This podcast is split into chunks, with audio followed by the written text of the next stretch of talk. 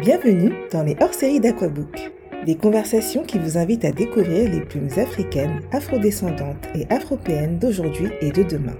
Connus ou non, écrivains en herbe confirmés, ces talents ont accepté de m'ouvrir les portes de leur univers. Auteurs de romans, BD, essais, revues ou magazines, en auto-édition ou en maison d'édition, pour un livre ou plus si affinité, ces hommes et femmes qui ont parfois fait de leur passion un métier nous dévoilent les coulisses de leur travail et leur cheminement dans le milieu si particulier de l'édition. Pour ce premier hors-série de la saison, je reçois Astrid Aimé, auteur de Repères, un essai autobiographique qui retrace une partie de sa vie.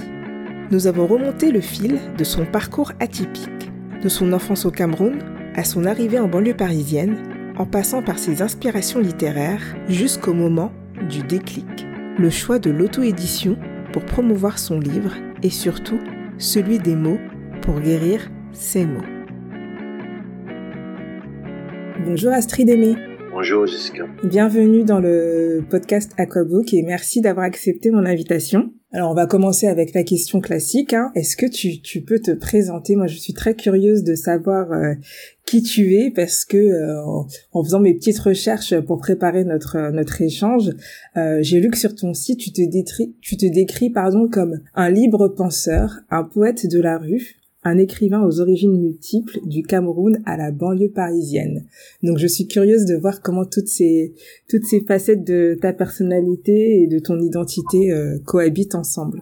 Bon, pour me présenter euh, euh, de manière très concise, je dirais que je suis, je m'appelle Astrid Aimé, jeune auteur franco-camerounais, né au Cameroun et ayant grandi entre le Cameroun et la France.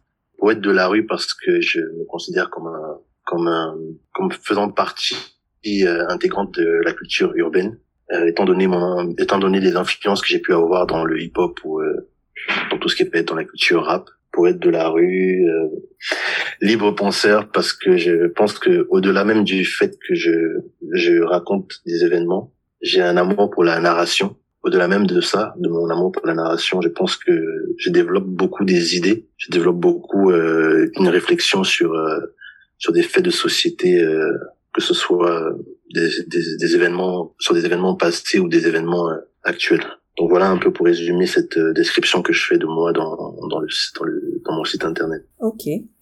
Euh, donc t'es arrivé en France euh, euh, quand t'étais tout jeune, il me semble. Oui, je suis arrivé à l'âge de 11 ans exactement. C'était en 2003 et euh, c'était un regroupement, un peu un regroupement familial parce que ma mère nous a fait venir, mon petit frère, ma grande sœur et moi. Elle nous a fait venir auprès d'elle pour la France et euh, c'était le début d'une sacrée aventure. J'imagine. Euh, c'était comment euh, ta vie au Cameroun avant de avant d'arriver en France? Bah écoute, le Cameroun c'était enfin c'était c'est toujours la c'est la maison, c'est c'est les racines, c'est c'est les origines, c'est la culture, que ce soit mes deux cultures, hein, parce que je suis issu d'un d'un métissage culturel qui fait que je suis à la fois Bamileke du côté de mon père et, et, et Wondo du côté de ma mère. Donc euh, c'est un métissage culturel qui fait que c'était très très enrichissant. C'est des événements, c'est des événements et des choses que j'ai pu vivre avec mon frère et même ma grande sœur et des cousins qui m'ont qui me marquent à vie, et qui sont un peu mon le phare de de ma vie quoi. Donc c'est le socle de mon de ma personnalité, c'est les racines. Et euh, la vie au Cameroun, c'est je sais pas si je sais pas si je pourrais le décrire. je pourrais le décrire euh, avec justesse là comme ça dans un podcast euh, c'est beau le Cameroun, les, gens, les gens sont super intéressants, sont particuliers, sont différents. Et euh, ouais, on trouve de, on trouve de tout, des personnalités super atypiques. Et euh, qu'est-ce que je pourrais rajouter par rapport à, par rapport au Cameroun? Le temps, le temps qui est euh, qui est à la fois ensoleillé et parfois aussi il y a, il y a ce côté euh, qui nourrit ma mélancolie dans le sens où c'est un pays où on trouve deux saisons particulières deux saisons. Il n'y a pas de, enfin, il y a pas d'hiver comme comme tu peux l'imaginer. Il n'y a pas d'hiver, de printemps et d'automne. Donc, on trouve la saison sèche et la saison pluvieuse. Et moi, la pluie, c'est c'est un truc que je ne que je n'ai jamais retrouvé en France, par exemple. Le, ce, ce, style, ce type de pluie là en région tropicale, c'est un truc que je trouve pas ici. Donc, le Cameroun, c'est vraiment euh, l'endroit où je me ressource si euh, je sais pas si mon, mon, résumé fait justice à, mon amour pour le Cameroun. Bah en tout cas moi je j'ai l'impression que je le ressens. On sent que tu es que tu es attaché. voilà, mais après aussi, tu vois, je ça c'est le côté c'est le côté plaisant du Cameroun, mais le Cameroun n'a pas toujours été ça n'a pas toujours été simple pour moi en tant que en tant qu'enfant. D'ailleurs, dans le livre, je, je reviens un peu dessus sur quelques sur quelques passages de ma vie qui ont été traumatisants. J'aborde certains passages traumatisants. Je dénonce beaucoup des membres de ma famille, de mes familles, que ce soit d'un côté ou de l'autre. Et euh, non, non, le Cameroun, c'est quand on est enfant et qu'on n'a pas euh, et qu'on a des, adultes autour de nous qui sont un peu euh, fragiles ou inconstants. Quand je dis fragile, je veux dire par là défaillants. Quand on est entouré des gens un peu euh, défaillants comme ça, notre vie est notre vie est sans cesse mise en, en péril, quoi. Donc, je pense que à la fois ma sœur, moi ou mon frère, nous sommes des, nous sommes un peu des, des miraculés, sans vouloir, sans vouloir euh, en faire trop. C'est vraiment le strict minimum que je peux dire, c'est qu'on est des miraculés. Parce que au-delà du fait que ce soit beau, il y a un côté aussi très, euh, la vie est très, euh, la vie est très fragile, quoi. Donc c'est c'est un peu ça le Cameroun parce que j'ai pas envie de j'ai pas envie de de comme on dit j'ai pas envie de vendre du rêve je dis le Cameroun c'est mhm. vraiment tu vois un peu ce que je veux dire c'est le Cameroun c'est beau mais le Cameroun ça aussi il y a aussi un envers du du, du décor. Et oui, oui, je comprends ton souhait de ne pas euh, idéaliser euh, ce Cameroun qui t'a à la fois euh, apporté beaucoup et pris beaucoup aussi. Oui, voilà, c'est ça, c'est exactement ça. C'est, c'est des, le Cameroun m'a m'a pris des choses que que je pourrais peut-être pas retrouver, mais le Cameroun m'a aussi appris beaucoup de choses, des choses qui, qui m'ont permis de survivre dans cette dans cette France euh, cette France étrangère, complètement étrangère depuis mon arrivée. Après ton arrivée en France, euh, comment comment était ta vie? Qu'est-ce qui t'a marqué entre euh, le Cameroun et, et, ce voyage? Et je te pose les questions parce que euh, c'est en partie le, le, sujet de de ton essai et je pense important de de savoir euh, qui tu es et comment le fait de, de changer de contexte géographique a aussi un impact sur sur ce que tu écris. tu sais, je dis souvent que mais c'est un discours qui est très commun, c'est un discours qui est très connu. On dit euh, que la France, l'Europe, l'Occident, c'est euh, vendu aux Africains comme euh, comme l'Eldorado, le paradis sur terre. Et le truc c'est que moi j'ai pas j'ai pas fait j'ai pas fait le choix de j'ai pas fait le choix de de venir en France quoi. C'est ma mère qui a décidé pour pour moi enfant. Et euh, même si à la télé on, on voyait beaucoup d'émissions comme ça où il y avait le, on voyait par exemple une émission, je c'était une émission au hasard, hein, le plus grand cabaret du monde avec, euh, je crois que c'est Patrick Sébastien. Toutes ces choses-là nous faisaient rêver. On se disait la France c'est ça, tu vois. On se disait la France c'est magnifique. Euh, pourquoi pas aussi sortir un peu de au-delà de, de, la beauté du Cameroun, de sortir un peu des petites misères qu'on peut qu'on peut vivre de temps en temps. Donc, comme je dis dans Repère, euh, j'ai rêvé de ce que la France a de plus grand, mais j'ai atterri dans ce qu'elle a de plus petit. Donc pour répondre à ta question, euh, comment a été ma vie en arrivant en, en France Bah, je suis arrivé en banlieue parisienne. Arrivé en banlieue parisienne à l'âge de 11 ans avec mon petit frère et ma grande sœur. Euh, j'étais confronté au métissage, au, au, pas au métissage, au melting pot. J'ai découvert qu'il y avait, parce que pour moi dans le monde il y avait, à moi à ce jeune âge, pour moi dans le monde il y avait les asiatiques, les noirs et les blancs. Donc j'ai découvert qu'il y avait une multitude d'origines. J'ai découvert les, les, Turcs, par exemple. J'ai découvert les Antillais. J'ai découvert les. J'ai même découvert d'autres d'autres pays, d'autres origines africaines que je connaissais pas quand j'étais au Cameroun. Tu vois un peu. Donc j'ai découvert les Ivoiriens, les Congolais. Les... Je me disais mais c'est à la fois c'était beau, à la fois ça m'effrayait parce que c'était euh, aussi la découverte de l'inconnu. Tu vois. Donc euh, il y a eu tout ça, il y a eu toute cette découverte, tout cet euh, émerveillement. Mais il y a aussi eu, il y a aussi eu la rencontre avec avec la difficulté et la violence de, de la cité. Alors, quelque chose qui m'a interpellé, qui m'a questionné, c'est ton parcours en fait.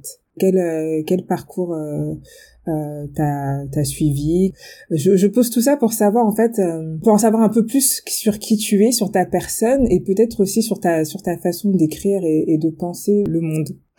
alors, ça rejoint un peu la partie où j'ai dit libre penseur. J'ai un parcours scolaire, j'ai un parcours académique qui est très très euh, particulier, qui est très bizarre, je dirais même très bizarre parce que c'est c'est un parcours assez atypique. J'ai fait j'ai fait l'école euh, au Cameroun anglophone jusqu'à la classe de sixième. Ça veut dire que tout mon cursus était anglophone, que ce soit euh, les mathématiques, la science, l'histoire, toutes ces choses-là, j'ai étudié ça en anglais. Et après, en sixième au Cameroun, j'ai commencé, euh, je me suis initié à la langue française. Mais le truc, c'est qu'au Cameroun, voilà, au Cameroun, je parlais français à la maison, et je parlais en anglais à l'école. Donc jusque là euh, tout va bien. Et quand je suis arrivé en France, c'était un, un, véritable choc pour moi de pas pas tant au niveau de l'enseignement, mais beaucoup au niveau de la pédagogie, dans le sens où euh, c'était des c'était des classes euh, c'était des classes avec moins d'élèves, on était 20, 25 pour moi c'était je me disais mais c'est c'est quoi ce truc? Parce que pour moi j'étais habitué à, à ce qu'on soit à une centaine minimum. Euh, je crois que je raconte même dans le livre que euh, euh mon premier rapport avec l'école française c'est que le, le, professeur me pose une question. Moi je lève la main et elle me dit oui vas-y réponds Astrid. Je en répondant je me lève pour répondre toute la classe s'éclate de rire, tu vois. En fait, ça, c'est pour, pour, te dire qu'il y a des codes comme ça que avec lesquels je suis venu, que j'ai emporté du Cameroun, mais qui sont de, de l'ancienne école, tu vois, qui sont un peu de la colonisation et de l'ancienne école qui fait que le, Cam le Cameroun a encore cette espèce de d'excellence au niveau de, de, de, de l'apprentissage et de l'usage de la langue française. Et un peu tout ça qui a fait que j'étais j'étais vraiment dans le questionnement, le l'étonnement, je, je, je, découvrais. Et euh, après, voilà, il y a entre entre l'école où je où je découvrais il y avait ce ce nouveau rapport complètement différent avec un truc où euh, on est euh, on, vient à l'école en civil habillé en civil euh, parce que moi je connaissais moi j'étais avec des uniformes au Cameroun donc là on vient en civil. Faut avoir la dernière paire de Nike. Il faut tu vois c'est c'est qui est qui est une victime. Enfin c'était un rapport je commençais à être dans des rapports de force où je comprenais pas trop ce qui se passait. Et ça a fait naître en moi un esprit un peu un peu rebelle.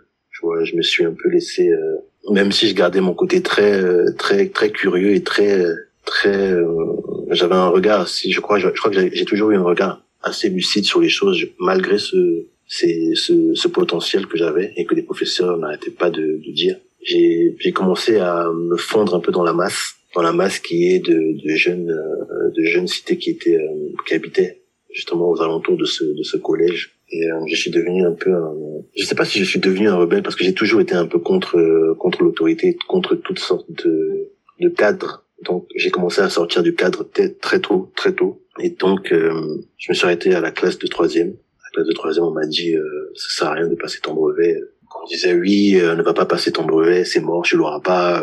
Mais euh, je l'ai, je l'ai obtenu. Et euh, dans ma démarche de vouloir faire plaisir à ma mère, qui voulait que je fasse des grandes études, que je devienne, tu sais, hein, le grand classique des parents, on veut que l'enfant devienne avocat, médecin, exactement. Ouais.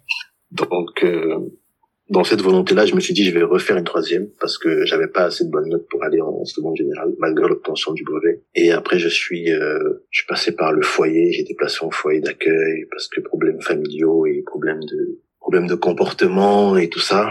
Euh, après, j'ai fait une seconde générale et ça, ça n'allait pas, ça n'allait pas du tout. Mon côté euh, récalcitrant, j'arrivais pas à m'en défaire. Donc, euh, en gros, en fait, tout ça pour te dire que j'ai, je me suis arrêté en seconde générale et euh, deux ans après, j'ai arrêté mes études complètement pour enfin passer le bac littéraire en candidat libre que j'ai obtenu. Je sais pas, je sais pas comment, je sais pas par quel par quel miracle.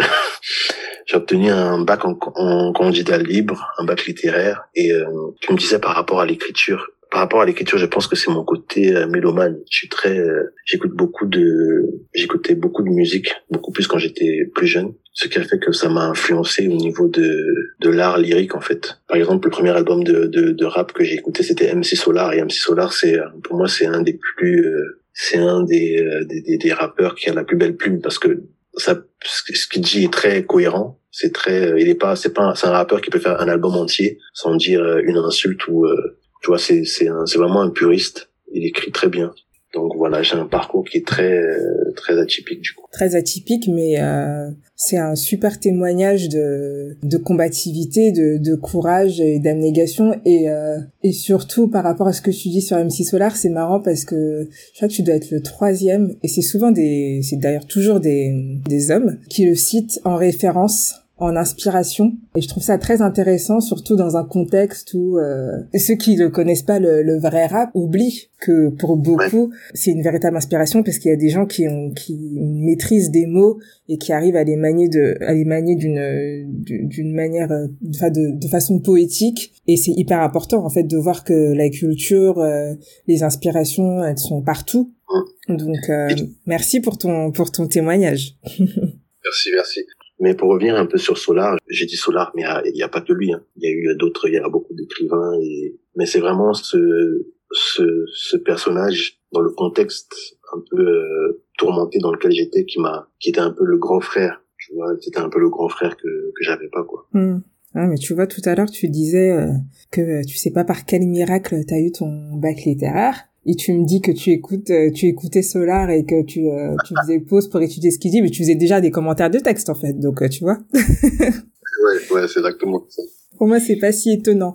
Est-ce que tu as d'autres d'autres inspirations? Parce que là, on a parlé d'écriture, mais est-ce que tu lisais aussi beaucoup ou pas à cette époque j'ai un j'ai un oncle qui est, cinéaste qui m'a donné mon premier livre. Je crois que je devais avoir 9 ou 10 ans. Et c'était un livre super compliqué. Donc mon, ma, ma découverte avec la, la, lecture, hormis les BD un peu plus jeunes avec les Lucky Luke et tout ça, il m'a donné un livre qui m'a presque traumatisé. Ça s'appelait le l'Odyssée de l'espace. C'est j'y comprenais rien et chaque soir il me disait alors qu'est-ce que t'as vu, qu'est-ce que t'as compris? Tu vois, je pense pas, je pense pas que c'était dans une mauvaise démarche, mais bon, c'était pas très bien fait. Et ce genre de lecture, c'est pas des lectures qui nous marquent. Et donc, euh, j'ai lu euh, le premier livre que j'ai lu qui m'a qui m'a marqué, c'était euh, c'était euh, The, Autobiography of Malcolm X. C'est ce livre qui a été pour moi le, le déclic de plusieurs choses. En fait, ça a fait naître plusieurs choses en moi. C'est un livre d'Alex Allais. C'est un livre qui m'a été remis par le docteur Pierre Duterte, un psychothérapeute que, que j'ai eu la chance de rencontrer quand je devais avoir 16 ou 17 ans pendant les séances qu'on faisait lui et moi, il m'a un jour il m'a donné, il m'a offert ce livre-là. Sur le moment, j'ai pas compris. Je crois que j'ai compris des années, beaucoup d'années, euh, beaucoup d'années après, parce que je pense qu'il a dû voir ce côté un peu cette, cette petite flamme euh, révolutionnaire. Il avait des petites étincelles, il avait des petits débuts en moi de quelque chose et il s'est dit bon, lui je vais peut-être euh, l'orienter, je vais réveiller ce qui ce qui est en lui, ce qui sommeille en lui. Donc euh, The Autobiography of Malcolm X et euh, par la suite, j'ai lu. Tu sais, je, je, je me considère pas comme un comme un comme un grand lecteur. Je pense que je je lis et euh, je digère. Je prends beaucoup de temps à digérer un livre. En fait, c'est je suis pas un lecteur compulsif en fait. Voilà. C'est je, je vais lire un livre et je vais prendre le temps de méditer dessus et ça va me prendre très très longtemps et après je vais, je vais passer sur un autre euh, sur un autre écrivain donc j'ai lu celui-là je te parle des livres phares hein, que j'ai lu des livres qui m'ont vraiment inspiré qui ont été vraiment le déclic j'ai lu euh, James Baldwin, Next Time Fire. Ça, c'était vraiment, euh, je crois que c'est ma plus belle rencontre. C'est ma plus belle rencontre avec un, avec un livre. Il y a lui, il y a Césaire, Césaire, Cahier d'un retour au pays natal, qui est absolument magnifique. Bon, lui, c'est un peu plus complexe parce que Césaire, il était vraiment dans, Césaire, je pense que c'est, c'est, enfin, il fait, pour moi, il fait partie des plus grands. Tu vois, Césaire, il est vraiment dans, lui, c'est exagéré. Tu vois, les, les, les éloges que je peux avoir pour cela, si je me mets à faire des éloges à Césaire, ça va, ça peut prendre une journée. Donc, il y a Césaire, il y a James Baldwin, il y a euh, Khalid Gibran qui a écrit le livre Le Prophète. Mm-hmm. Et euh, enfin, je dirais euh, Emily, Emily Boom, Le plan des femmes.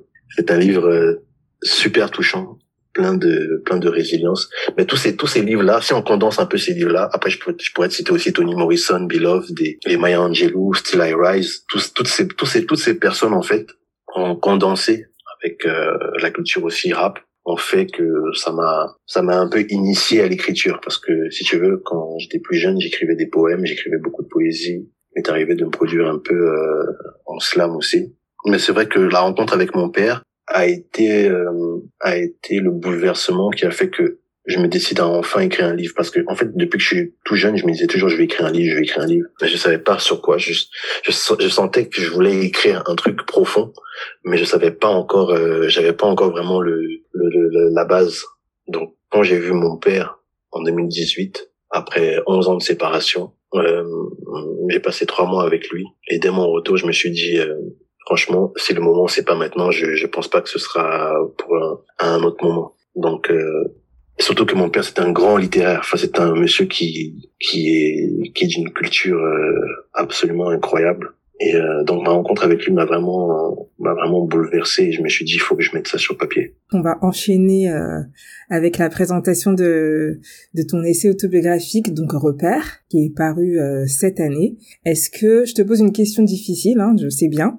Est-ce que tu peux le le résumer en quelques phrases pour les personnes qui nous écoutent et qui aimeraient savoir de ce qu'ils peuvent trouver euh, en te lisant? C'est euh, c'est un livre qui parle de d'une rencontre entre un père et son fils, qui parle de moi, qui parle de mon parcours, qui parle de de certains certains personnages, certaines personnes qui ont manqué à ma vie ou des personnes qui ont joué des rôles euh, dans le sens positif comme dans le sens négatif du coup. Repère, c'est c'est une histoire que je mets en noir et blanc pour avoir un regard lucide sur la jeune euh, moitié de ma vie, je l'espère. Repère, c'est c'est une introspection en fait. C'est un livre qui parle qui parle d'amour, qui parle de, de, de, de haine, qui parle de violence, qui parle de de la vie en général, qui parle surtout, je pense, qui parle surtout de pardon. Dans Repère, j'ai dit que mon père a manqué à ma vie et qu'une figure paternelle dans la vie d'un garçon, même si on n'en parle pas assez, je pense que c'est super important. Euh, repère revient un peu sur tout ça, les aspects euh, qui ont manqué à ma vie et qui ont failli me faire basculer à certains moments euh, dans des dans des côtés un peu sombres de la vie. Comment euh, avec avec des des bases solides que j'avais oubliées et dont je me suis souvenu, j'ai pu éviter certains pièges de la vie et comment j'ai surtout pu me, me relever de mes chutes. Donc voilà un peu ce que je pourrais dire de, de repère.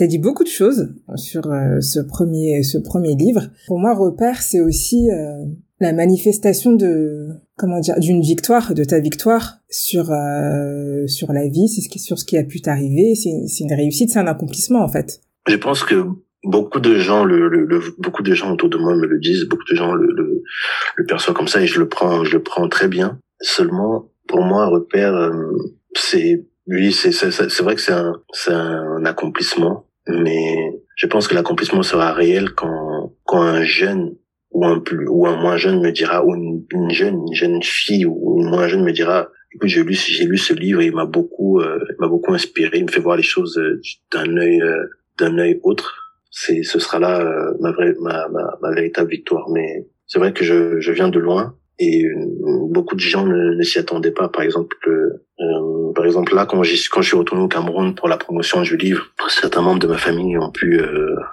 être interpellés et se demander, ou même me demander à moi, oui, de quoi tu parles dans ton livre? Pourquoi tu es venu avec un livre? On n'est pas au courant et tatati. Ouais, c'est la question que j'allais te poser. Est-ce que, est-ce que des gens de, de ta famille l'ont lu? Et si oui, comment il a été reçu? Bah, déjà, je vais commencer par le principal intéressé qui est mon père. Mm-hmm. Il a lu et euh, il était il m'a dit, il m'a dit, écoute Astrid, euh, je t'ai connu enfant, tu dessinais, tu étais un super dessinateur, et là maintenant je découvre une autre facette de toi, et je suis, je suis choqué. Il me dit, j'ai lu ton livre, je l'ai fini, et euh, si on parle que de l'aspect, euh, si on parle que de la forme et du fond, il m'a dit que, il m'a fait beaucoup d'éloges, il m'a dit que c'était magnifique et tout ça. Il m'a comparé à certains auteurs que je leur arrive pas à la cheville. Et lui, pour le coup, il me dit, c'est très bien ce que tu as fait, mais il m'a dit, tu vas me créer des problèmes. des problèmes parce que parce que dans le livre je le, je le mets beaucoup en avant. Je lui bon je sais pas que je le mets en avant et je suis pas vraiment tente non plus avec lui. Donc c'est un peu c'est mitigé. Un coup je suis je suis dans dans l'admiration et un autre coup je suis dans je suis dans la colère quoi. Donc euh, je fais pas de cadeaux mais euh, au niveau de la famille euh, il y a des gens qui l'ont pas lu mais qui se doutent sachant ce qu'ils ont pu me faire enfant qui se doutent bien que que j'en parle dans ce livre mm. Vous voyez, quand on s'attend, quand vous êtes le cheval non partant dans un, dans un clan, dans une famille et que vous venez au Cameroun et que vous avez sorti un livre et que vous vous retrouvez à passer sur la chaîne nationale et tout ça, je pense que c'est, si les personnes vous détestaient de base, je pense que ça, ça va pas, ça va pas atténuer, ça, va pas atténuer euh, cette haine qui est déjà. Ah oui, bien sûr, parce que ça, ça les confronte aux mauvaises choses qu'ils ont pu faire euh, par le passé. Donc, on n'est jamais content d'être, euh, de se regarder dans un miroir et de voir toutes ces vilaines choses. Donc, ça ça m'étonne pas. Mais par rapport à ce que, ce que, tu dis sur sur ton père et sur le fait que, en effet, tu parles beaucoup de lui parce qu'en fait, c'est avec cette rencontre là que que tu ouvres que tu ouvres le livre, que tu parles de ces trois mois que tu as passé avec lui. Mais moi, je vois beaucoup, enfin, j'y ai trouvé beaucoup, beaucoup d'amour, euh, l'amour d'un fils pour son père. Et l'amour, en fait, c'est pas que être euh, euh, caresser les gens dans le sens du poil. C'est aussi leur dire euh, les choses quand on a besoin de les dire. Et bien sûr que c'est jamais agréable et qu'il devait pas être euh, toujours le sourire aux lèvres entre, en te lisant. Mais moi, je pense que le que le que le message est, est passé. Et à titre perso, je trouve que c'est un livre comme tu disais tout à l'heure, qui, qui s'adresse à la jeunesse, parce que tu donnes euh, plein de conseils, plein de pistes, parce que c'est un témoignage qui est hyper inspirant. Et euh, c'est un livre aussi qui devrait être lu par nos aînés. Et quand je dis nos aînés, je parle de nos parents, parce que tu, tu oses, tu dis des choses, ces choses qu'on ne peut pas toujours euh, dire à nos parents, parce que bah voilà, t'as ce truc aussi un peu chez nous de c'est nous sommes les enfants c'est eux les adultes donc ils savent forcément mieux que nous et on n'a pas forcément euh, euh, notre mot à dire sinon on est considéré comme euh, enfin sinon ce qu'on ce qu'on dit peut être considéré comme un manque de respect ou autre. Et euh, je trouve ça très important d'avoir des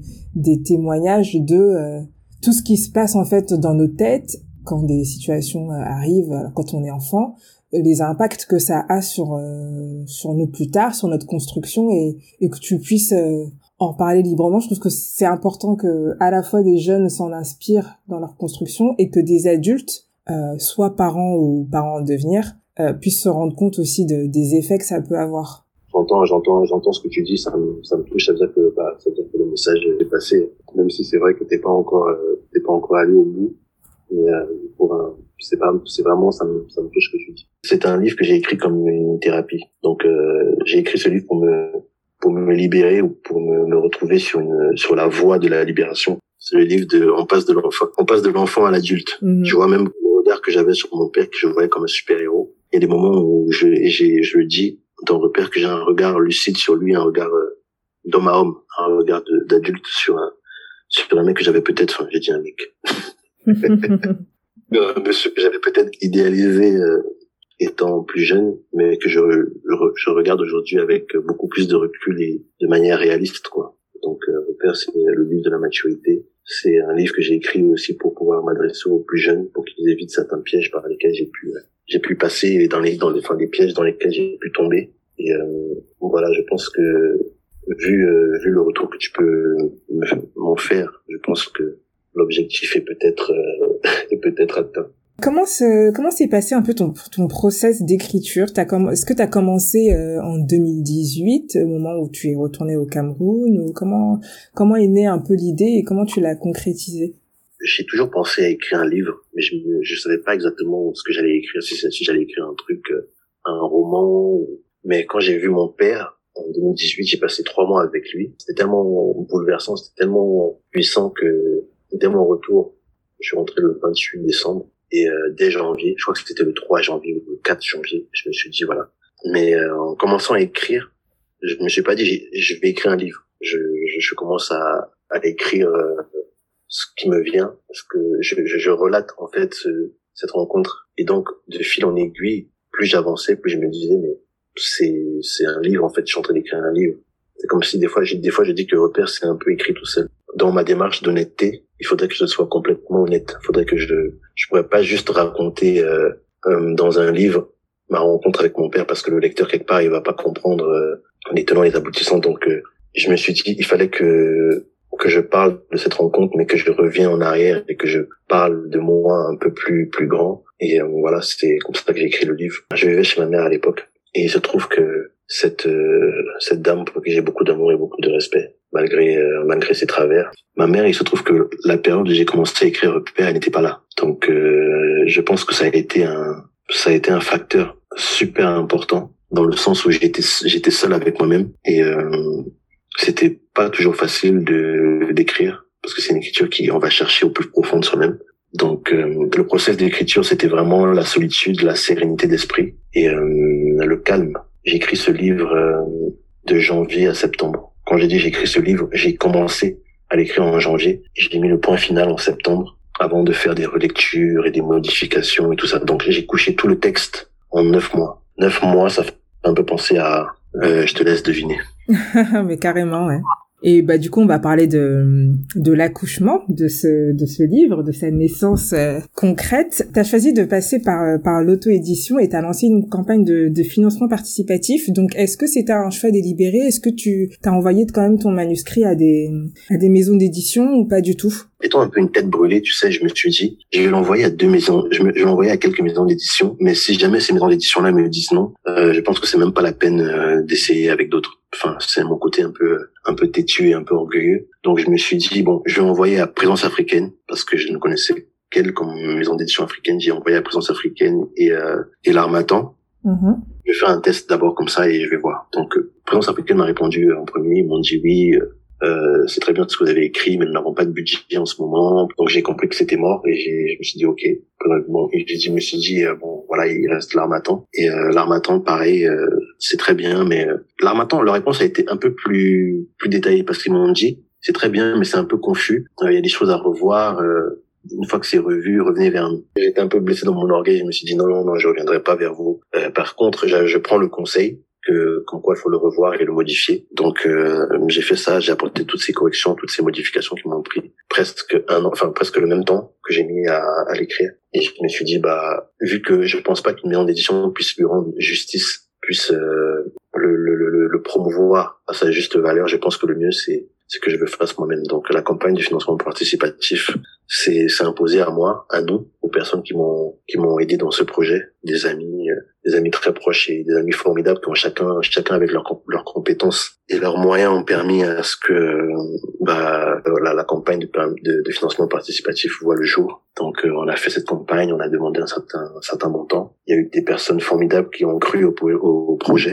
et voilà, c'est comme ça que le repère le repère a pu euh, être imprimé avec euh, le design que, que j'avais choisi et toujours avec euh, les consultations de, des membres de, de l'équipe repère entre guillemets. C'est un, un bel aboutissement. Oui, c'est un très bel euh, aboutissement, accomplissement. Et j'allais même te poser cette question de savoir si tu avais une équipe, parce que moi j'ai suivi la, la campagne sur sur les réseaux sociaux. J'ai vu que tu as participé récemment à des à des salons littéraires. Euh, t'as fait une t'as fait un mois de promotion euh, au Cameroun, donc t'es hyper actif et dans le bon sens du terme. Hein. Et je me demandais si tu étais tout seul à gérer toute cette partie communication, enfin les vidéos, euh, toutes ces choses que tu as pu mettre en avant euh, sur tes réseaux, ou si euh, voilà t'es accompagné. Euh, ben là tu mentionnais tes amis et donc c'est eux qui qui s'en occupent. Là maintenant t'es tout seul. Comment ça se passe un peu l'envers du décor? L'envers du décor, c'est que j'ai, dans un premier temps, en fait, j'ai eu, j'avais besoin de ces gens, de ces gens-là, de ces amis, plus pour euh, ce qui va être des conseils et des avis. C'était beaucoup des consultations. Qu'est-ce que tu penses de, est-ce que tu penses que je devrais faire comme si, qu'est-ce que tu penses de ça? Sans que forcément ils, décident à ma place, mais c'était vraiment euh,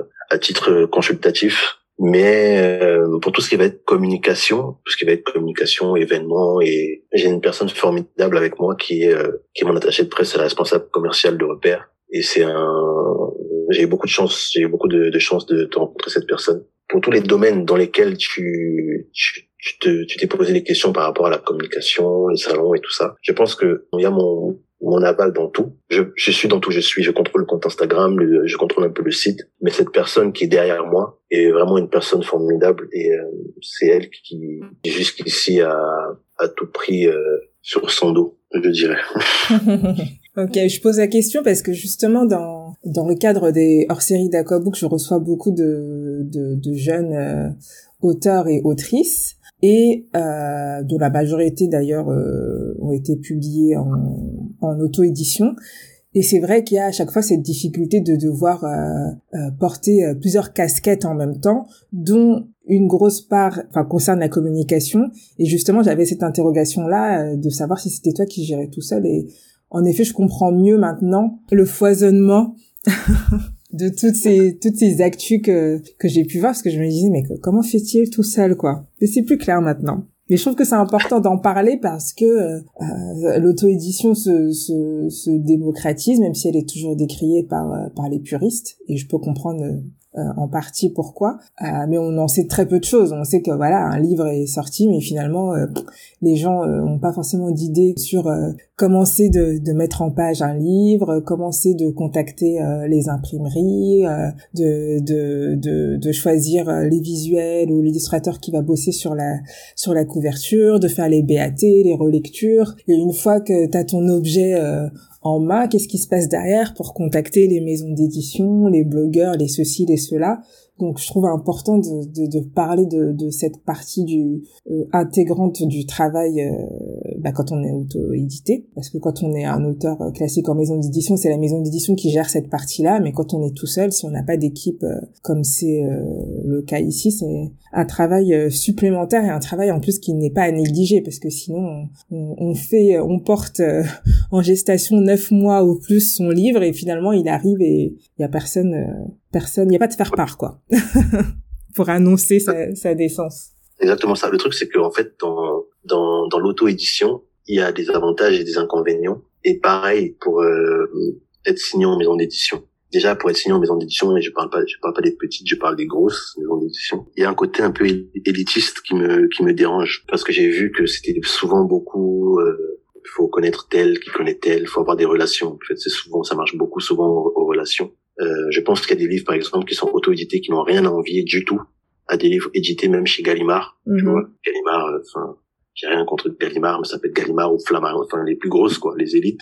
C'est ça qui me, c'est ça qui m'a, qui m'a un peu dérangé, et même au niveau de la rémunération, parce qu'il faut pas oublier que c'est, euh, c'est euh, quelque chose dont on, dont on essaie de vivre quand on est euh, auteur auto-édité. Et euh, la rémunération n'est pas toujours euh, très euh, très conséquente. Enfin, n'est pas, euh, on n'a pas une rémunération qui correspond à, à juste titre au travail qu'on a fourni sur notre livre. Donc, euh, par exemple, je sais que j'ai appris, je sais pas si mes chiffres sont exacts, que euh, auteur en maison d'édition, souvent, quand il débute, il touche 4, 4% de son livre. Pour moi, ça c'est c'est un truc qui m'a un peu euh, qui m'a un peu dérangé euh, quand dans la conception de, de repères, c'est que je voulais avoir vraiment la main mise sur euh, tout ce qui concerne le livre, quoi, que ce soit au niveau de sa de sa création, sa, sa création factuelle, enfin l'écriture déjà, et même au niveau de sa création euh, euh, physique, quoi. Et après même tout ce qui va être aussi euh, communication, je pense que j'aime bien le fait d'avoir mon mot à dire sur sur sur pas mal de choses. Ça c'est c'est une chose que qu'il pas négliger quand on est un, écri- un, un écrivain qui débute, et même en maison d'édition parce qu'il y a des il y a beaucoup de il y a beaucoup de, de pièges qui, qui sont à éviter. C'est pas parce que je suis en maison d'édition, enfin c'est pas parce que je suis en auto-édition que je suis forcément contre le fait de signer en maison d'édition. Je pense que si j'ai si jamais j'ai des propositions qui me, qui me sont faites et que je trouve qui sont mieux que euh, ce qui euh, ce que je, ce dans quoi je suis actuellement, bah, je pense que ça, ça pourrait être possible. Ouais, Justement, c'est la question que j'allais te poser maintenant que, que son livre est sorti. Est-ce que tu as eu, euh, est-ce que tu as été approché par, par des maisons d'édition et euh, est-ce que c'est quelque chose qui, qui t'intéresse euh, ou pas? J'ai été approché par des maisons d'édition, mais pour l'instant, en fait, je, je me dis, pour tout le travail que j'ai fourni, euh, je, je pense que ce serait un peu me, me tirer une balle dans le pied parce que on a fourni un travail qui est tel que euh, c'est donné comme ça à des, à des gens qui voudraient récupérer tout ce que, enfin, parce que je pense qu'on a fait le plus dur, qui était de- déjà au niveau de la récolte des fonds et se, se prendre la tête euh, des journées entières sur des, des, des mots, des corrections, des relectures, une couverture de livres, une, enfin tous ces les, les BAT, toutes ces choses-là, je pense qu'on a fait le plus dur. Donc je pense que si on est récupéré par une maison d'édition, je- il faudrait vraiment que qu'ils croient au projet, qu'ils croient en des, des, des projets futurs aussi, que euh, qu'ils nous respectent quoi, parce qu'il y a cette dimension aussi de respect qui me qui me pose souvent un, un réel souci. Ok, bon bah bon entendeur. S'il y a des maisons d'édition qui qui écoutent et qui euh, souhaitent euh, t'approcher, le, le message est passé. Parlons justement de, de tes projets futurs, parce que euh, il me semble avoir vu passer un de tes posts sur Instagram où tu disais que tu avais déjà plein d'idées d'autres euh, d'autres livres, d'autres romans. Donc euh, est-ce qu'il y a des choses, est-ce que tu des choses en tête, est-ce qu'il y a des choses qui arrivent Qu'est-ce que tu imagines pour la suite? Là comme ça, dans dans mon esprit, il y a déjà au moins cinq livres qui sont qui sont écrits. Ah oui, Il y a plus qu'à c'est je dis ça enfin c'est un chiffre comme ça. Peut-être que si je si j'y réfléchis plus plus posément j'en aurais 6 7 mais il y a plus qu'à trouver. Ça tout va être une question de temps maintenant de temps. Là euh, je suis sur euh, des projets d'écriture où je suis encore dans la conception euh, dans dans ma tête quoi. Donc tout est en train de se mettre euh, les scénarios sont en train de se de se monter tout seul parce que j'ai envie de j'ai envie d'écrire des choses un peu moins euh, parce que tu sais repère pour moi c'était une, une carte de visite donc j'ai envie d'écrire des choses un peu plus plus aéré, plus aérienne par exemple. J'ai envie d'écrire un, un roman. Je me dis pourquoi pas un roman, mais euh, revenir très vite sur les essais aussi pour pas être euh, pas être euh, rangé dans une case parce que je sais que si j'écris un roman, je risque d'être euh, d'être rangé dans la catégorie romancier et c'est un truc qui me qui me dérange parce que je pense que les artistes, les libres penseurs, c'est aussi euh, ils ont un côté euh, intellectuel qu'il faut pas euh, qu'il faut pas négliger. Ouais, tu revendiques cette, euh, cette liberté-là de, de ton et d'expression, quoi. Voilà, voilà, exactement. Ok. Euh, on l'a parlé un peu tout à l'heure, enfin tu, tu, tu l'as mentionné, c'est j'ai cru euh, le, le comprendre euh, dans mes premières lectures de, de ton livre que la transmission, euh, c'est un thème qui est assez important pour toi. Le véritable accomplissement avec ce roman serait d'avoir des retours de, jeunes qui puissent euh, puiser des conseils ou des, de l'inspiration pour euh, pour leur vie. Concrètement, est-ce que tu as envie de développer des projets ou est-ce que tu, l'as peut-être déjà fait avec euh, avec des jeunes, mais du coup en banlieue et ailleurs aussi, autour de ton livre Est-ce que c'est des choses auxquelles auxquelles tu as déjà pensé ou pas du tout? Honnêtement, pour te répondre, c'est vrai que c'est une question très pertinente parce que étant étant donné que j'ai été placé plus jeune en foyer, en foyer d'accueil, j'ai j'ai été invité d'ailleurs récemment à aller euh, pour la, jour- la journée de de la, de la réussite pour motiver un peu les, les jeunes pousses. Euh, je pense que c'est quelque chose qui me tient à cœur, c'est un truc que je vais, j'ai envie de faire. J'ai envie de, de rendre service, de rendre un peu ce qui m'a été donné quand j'étais plus jeune dans ces foyers-là. Et euh, c'est vrai que dans le milieu, le milieu associatif me parle beaucoup. J'y pense, j'y pense vraiment, mais je sais pas encore euh, comment je vais pouvoir euh, être concret, être cohérent dans, dans ma démarche d'écriture et, et, et, aussi de vouloir apporter aux jeunes quoi parce que je me dis je suis tenté par beaucoup de choses pour l'instant je réfléchis parce que j'ai pas envie de me, de me perdre il y a quelque chose qui me dérange un peu dans le fait de vouloir me porter garant de du devenir de de, de, de jeunes je pense que je peux je peux je peux leur j'ai envie de leur apporter au, au maximum au niveau de mon expérience mais euh, vous savez des fois on m'a parlé de on m'a parlé de devenir éducateur et éducateur spécialisé et, je sais pas si ça va pas m'éloigner de mon de ma de ma passion l'écriture. Donc tout ça est en est en cours de cheminement et je verrai avec le temps. On arrive à la fin de notre échange. J'ai deux petites questions. Est-ce que tu as un conseil pour euh, les écrivains en herbe et ceux qui n'osent pas se lancer. Donc ceux qui ont comme toi euh, la, la, la, flamme, ou comme tu disais tout à l'heure, des petites étincelles euh, en eux et qui n'osent pas. Qu'est-ce que qu'est-ce que tu leur dirais pour pour qu'ils pour qu'ils se lancent? Je leur dirais croyez en vous déjà croyez en vous parce que si vous croyez pas en vous, euh, enfin vous êtes vous, êtes censé être les premiers à croire en vous d'abord. Et ensuite, euh, croyez en vous, écrivez pour vous. Si ce que vous écrivez vous plaît, je pense que vous êtes déjà sur le sur le sur le bon chemin. N'écoutez pas toujours les gens euh, qui qui vont qui vont douter de vous parce que souvent ces personnes-là elles, ne font que vous, montrer le reflet d'un de, de, de doutes qui leur sont propres. Ne cessez pas d'écrire si vous aimez, si, si écrire c'est votre passion, ne cessez pas de le faire. Et euh, qu'est-ce que je pourrais dire d'autre? La lecture, euh, la lecture est une chose qu'il faut pas négliger quand on veut être écrivain. Euh, S'inspirer de d'autres écrivains, c'est c'est quelque chose de primordial dans dans l'écriture.